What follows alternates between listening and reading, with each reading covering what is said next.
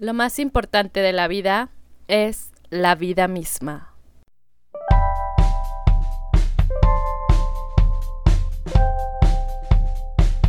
Hola, yo soy Karina.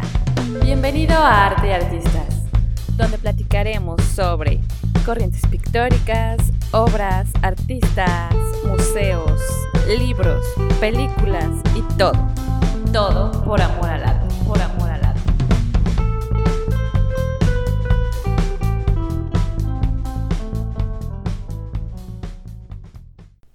¿Cómo estás hoy, querido amante del arte? Bienvenido al episodio número 9 de Arte y Artistas. Qué rápido pasa el tiempo. Ya llevamos nueve episodios platicando sobre arte y reflexionando un poco sobre esto que me encanta, sobre el arte y la vida. Estoy muy feliz de que me acompañes, ya sea realizando alguna otra actividad como manejar, correr o cualquiera de tus actividades diarias. Me alegra poder llegar hasta donde te encuentres y platicar sobre arte y espero que podamos compartir juntos este gusto. Bueno, pues si puedes, también puedes tomarte tu bebida favorita porque el día de hoy vamos a platicar sobre un artista que la han llamado la impresionista breve. ¿Por qué breve? Te preguntarás. Porque murió muy joven, pero sin duda dejó su huella en el arte y en el impresionismo. En los episodios anteriores platicamos sobre las tres damas del impresionismo, quienes son Beck Mauguisseau, Marie Cassatt y Mary Bragmont.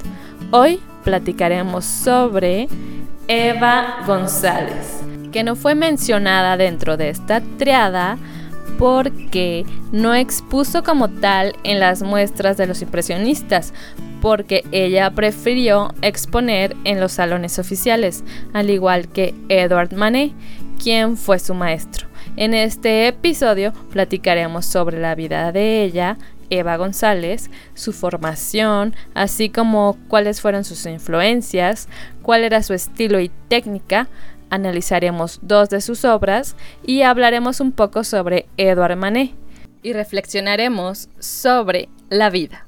Comenzamos.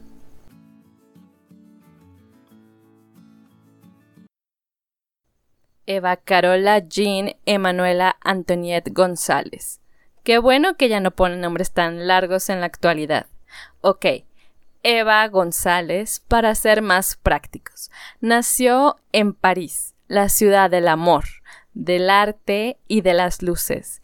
Un 19 de abril de 1849 fue hija de Emanuel González, quien fue un redactor del periódico, novelista y escritor español, y de la belga Marie-Céline Ragut, quien ejercía dentro de la música. Entonces, Eva era una niña que creció en una familia interesada por las artes. Eva recibió una muy buena educación, donde también incluyó desde los 16 años clases de pintura en una academia que había desarrollado un programa para mujeres con el maestro Charles Joshua Chaplin, con quien desarrolló destreza en el dibujo y pintura académica, y después de tres o cuatro años comenzó a estudiar con Edward Manet.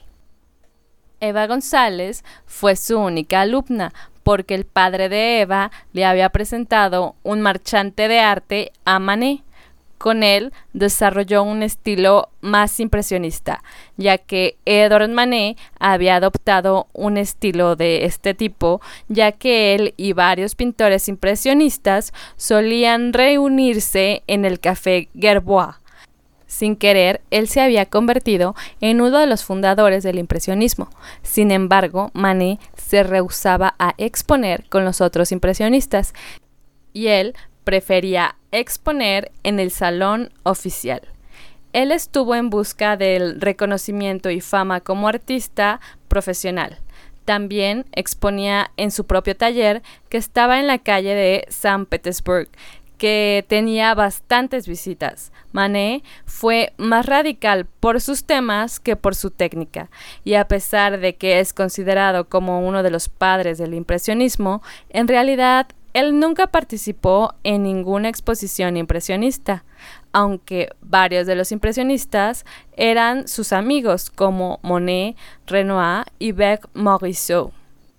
Continuando con Eva González, su pintura también recibió influencias de otros impresionistas, tal como Edgar Degas, quien observó de él el uso del pastel, que era una técnica muy utilizada por este artista.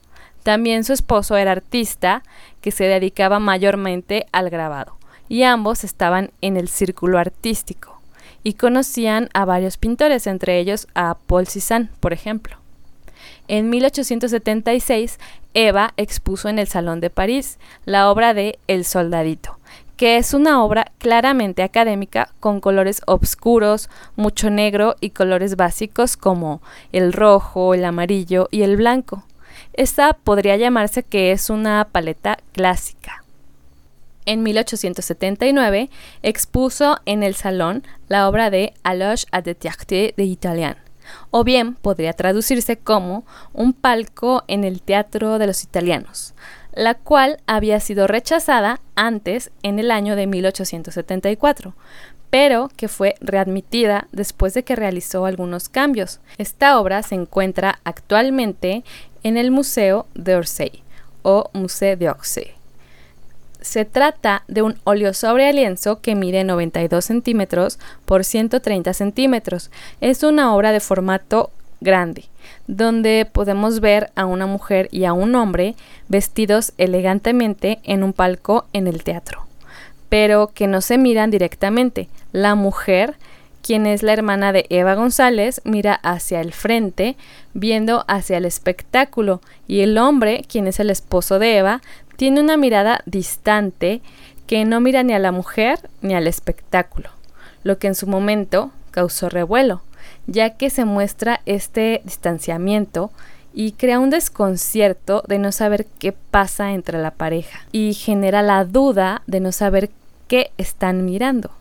La obra maneja un fondo oscuro al igual que hace uso de tonos oscuros para la figura masculina y la mujer es el centro de la obra con tonos más luminosos y una pincelada mucho más suelta. Del lado izquierdo hay un ramo de flores que indica la influencia de su maestro Manet, quien hizo uso de este elemento en otra obra llamada Olimpia. El impresionista Renoir pintó un tema similar en el mismo año que ella lo pintó, en 1874 una obra llamada La Loge o El Palco. Esta obra se exhibió en la primera muestra impresionista. Otro dato interesante es que Manet hizo un sketch con pasteles de esta obra, pero no se sabe si antes o después de la obra que realizó Eva González. Ahora hablemos un poco de los impresionistas. Este grupo deseaba captar la vida actual, lo que cambiaba radicalmente la temática utilizada en Bellas Artes hasta el momento, y también querían innovar en la aplicación de la pintura a través de una técnica novedosa para su época, ya que querían cambiar la forma en que se aplicaba el óleo, no difuminando ni degradando, como se había hecho hasta el Renacimiento. Los temas del impresionismo son escenas principalmente en exteriores, la naturaleza, tratando de captar la impresión del momento, los efectos de la luz con colores claros y suaves, con una pincelada corta y rápida. Y también representaban escenas en interiores como en teatros, cafés o en exteriores como en la ciudad. Eva utilizó como modelos a sus familiares y conocidos en escenas tanto en interiores como en exteriores. Por ejemplo, en interiores tiene obras en recámaras o en la sala y en exteriores tiene obras en jardines principalmente. Y también pintó algunas obras de la vida moderna de la época, escenas como en el teatro, que son escenas que pintaban otros pintores impresionistas como Marie Cassatt y Edgar Degas. Pintó principalmente retratos, naturaleza muerta, paisajes y escenas domésticas. Eva González para mí es un híbrido entre lo académico y el impresionismo. Sus obras son realistas y mezcla, digamos, dos paletas de color. La paleta clásica, con colores negro, blanco, ocre y rojo, y la paleta impresionista, donde se elimina el negro y utiliza el blanco, amarillo, azul y rojo principalmente pero donde se crean ambientes más difusos por el manejo de la pincelada mucho más libre, sin difuminar el color, sino que se dejan manchas. Eva utiliza en varias obras fondos oscuros, pero sus modelos los pinta con colores claros y su pincelada es más controlada en el fondo o en algunos objetos en específico y más libre en otros, en otras partes de sus obras pero conforme evolucionó en el tiempo su obra se volvió más clara y su pincelada más libre. Eva González es considerada dentro del impresionismo por obras como El despertar, de 1876, que es una obra de óleo sobre lienzo que se encuentra en el Museo de Constale de Bremen, en Alemania, y mide 81.5 por 100 centímetros. Tiene un tamaño mediano, lo que demuestra que tenía el control del dibujo como base. Sin embargo, no llega a ser una obra enorme. Los impresionistas solían usar tamaños pequeños y no de gran formato, ya que recordemos que dentro de sus bases estaba salir a pintar al aire libre. Sin embargo, esta obra tiene un tamaño ligeramente más grande porque es una escena interior. En esta obra vemos a una mujer en su recámara recostada al lado sobre almohadas blancas en su cama, con un camisón blanco y también con sábanas blancas. También existe un buró de madera con unas flores lilas encima. La composición es asimétrica y recorta la escena como si fuera una fotografía, capturando un momento en específico, pero logra tener un balance con todos los elementos. Y la obra logra un equilibrio entre todo este color blanco, precisamente con el buró de madera y la pared que tiene unos tonos más cálidos. En cuanto a la técnica, esta pintura utiliza una pincelada suelta, sobre todo en la ropa de la modelo, las sábanas y la pared. Logra crear una pincelada difusa y una atmósfera y los efectos de la luz.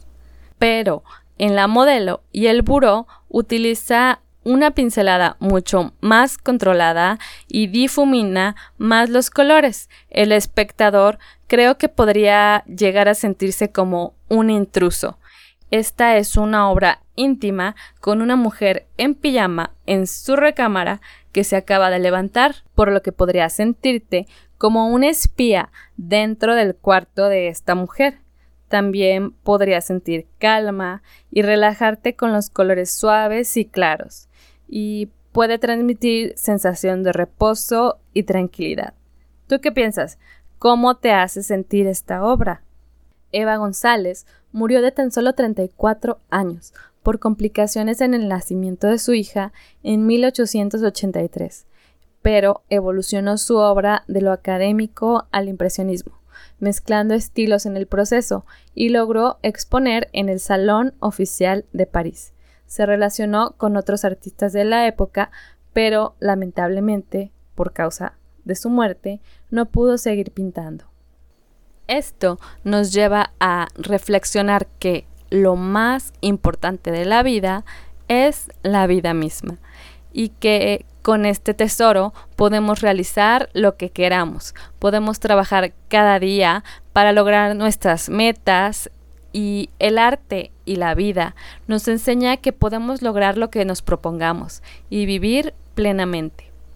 Siglos antes, la expectativa de vida era mucho menor. Antes la gente vivía aproximadamente 40 años, pero hoy en día la expectativa de vida, como decíamos, es casi del doble y en algunos países la gente vive hasta 100 años o más. Entonces, si piensas que es muy tarde para hacer lo que quieres, pues no lo es. Esto me recuerda una película llamada El estudiante con el actor Jorge Labat como protagonista, que trata sobre esto, sobre que nunca es demasiado tarde para estudiar y hacer lo que te guste. Te la recomiendo si quieres un poco de ánimo o simplemente pasar un buen rato viendo una película. Muchos otros artistas murieron jóvenes, pero lucharon por realizar sus objetivos, así que hagamos lo mismo. La expectativa de vida en la actualidad ha crecido considerablemente, así que podemos estudiar, superarnos y crecer ya que tenemos más herramientas y accesibilidad para aprender lo que queramos. Es tu decisión. Toma acción, como una vez escuché. Hoy es el primer día del resto de tu vida. Bueno, por hoy terminamos este episodio que espero que te haya encantado tanto como a mí y nos vemos en otro episodio de Arte y Artistas. Hasta pronto.